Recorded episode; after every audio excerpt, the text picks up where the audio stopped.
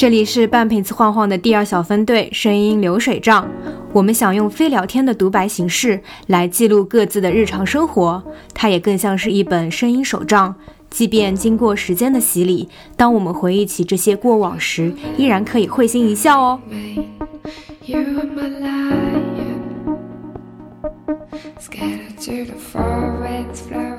大家好，我是小李呀，呃，影视圈底层民工。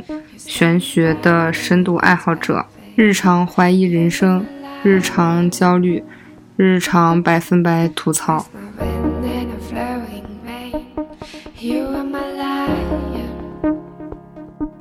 起床后的第一件事情是研究点什么咖啡喝，因为最近在上海出差。觉得不能辜负了上海的咖啡，虽然好不容易出一次门吧，但是没有特别想去的地方。嗯，再加上最近上海还是会时不时的下雨，有一点热，有一点黏，北方人就不太愿意出门，基本在酒店里面待着，打一打炉石，嗯，写一写剧本什么的。午餐就没有吃，打算和晚饭一起吃了。下午会有一个七零六的活动，嗯，也许会去听一下。在此期间，还有几个同行的朋友来找我算塔罗牌。一位不愿意透露姓名且渴望成为独立美女制片人的女士，现在突然很想转行，工作压力太大，没有什么好片子去接去拍，然后找我算卦。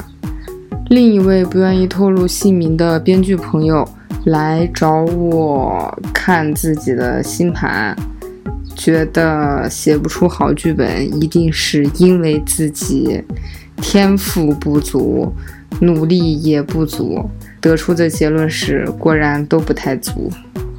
最近感觉大家都比较的迷茫，不知道之后会有什么样的发展。可能我们大家都不配称为大师吧。想到这里，我不禁悲从中来，决定再打两把炉石传说，缓解一下自己悲伤的心情。话说，最近炉石酒馆的野兽流好像又兴起了，最近上分不太好上，不知道是不是因为更新了的缘故。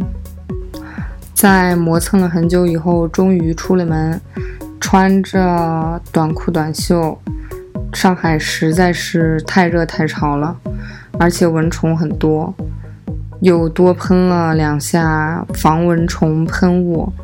作为一个 B 型血，觉得蚊子天天在我的旁边吃自助餐。我们的拍摄地点是在天平路和武康路的。交界处，作为一个天秤座，每天在天平路游荡，感觉也是很神奇的缘分。而且和路边的一只小野猫成为了好姐妹，每天无聊的时候就会逗它玩儿，会买一些火腿肠喂它吃。本来以为。没有人养它，它只是自己比较健壮一点，然后发现这个野生小咪其实还蛮受到附近弄堂里边大爷大妈照顾的。看到了大家给它有搭一个很简易的小窝在居民楼底下，可能是为了给它避雨吧。休息的时候还是去了武康路转了转。然后逛到了多抓鱼的循环商店，发现上海的多抓鱼，嗯，书比较少，然后有回收衣服的二手专卖店，和北京的还不太一样，也蛮有意思的。就是希望拍照的人可以少一点，感觉大周末的，呃，所有的小姑娘都来武康路拍照了。晚上吃了荣先生闽南菜，然后他当季有一个很神奇的翡翠胖丝瓜，呃，北方人孤陋寡闻，没有怎么吃过，觉得还蛮好吃的。然后还吃了，我靠，下雨了，我要去关窗户。呃，说哪儿了？晚饭除了吃翡翠胖丝瓜以外，还吃了一个闽南的炸醋肉，感觉也很神奇。还有一个炸芋枣，嗯，上海的南方菜感觉还是蛮不错的。北京好像。嗯，没有什么觉得特别好吃的南方菜，如果有的话，也欢迎大家在留言区评论一下。由于晚饭吃的太罪恶了，所以，嗯，晚上回到酒店以后可能会跳两节有氧操，让自己减轻一点负罪感。谁能想到我出差还拿着筋膜球和弹力带呢？嗯，周末消费钱是什么？我不知道钱是什么，我没有钱，我没有消费。啦啦啦，惊吓还挺多的，也不是惊吓，一脸懵逼。早晨的时候还没太睡醒，半梦半醒的时候，服务员来敲门，好像说有一点漏水，要来查看一下。然后晚上回到酒店以后，发现不知道什么时候飞进来一个黄黑黄黑的大蛾子，然后我插了蚊香以后也没有把它熏死，又拿浴巾和它对峙了很久，它还是没有死。开开房门想把它赶出去，它也不出去，它好像有一点喜欢我透明的小雨伞，一直扒在上面。我由于过度的恐惧，把自己关在了卫生间，等待我的小伙伴下班收工回来以后来我的房间救救我。运动的话，白天脑力劳动比较多一点，要在炉石传说里和人斗智斗勇，然后要写剧本和自己斗智斗勇。嗯，晚上的时候走了很多路，算是散步吧。从拍摄地走回酒店。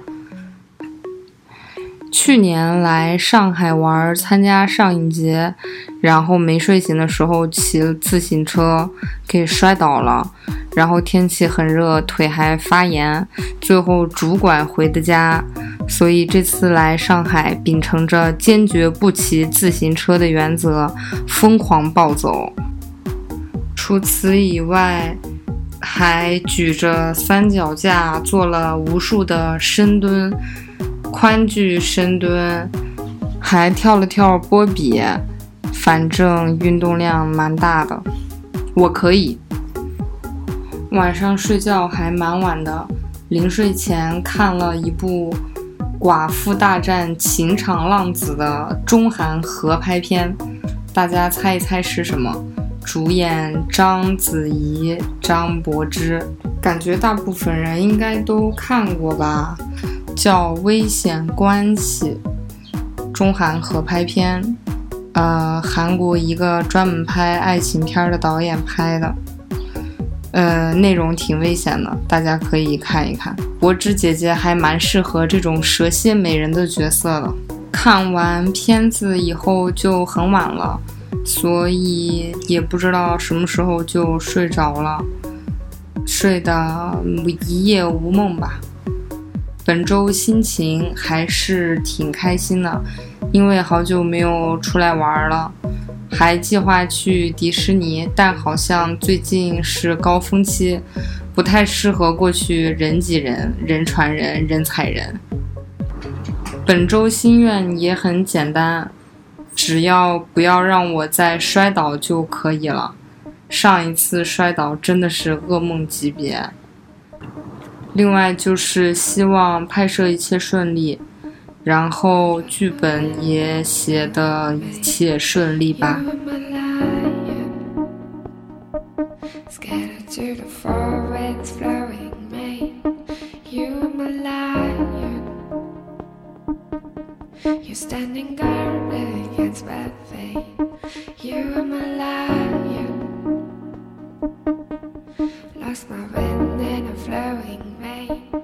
You are my lion.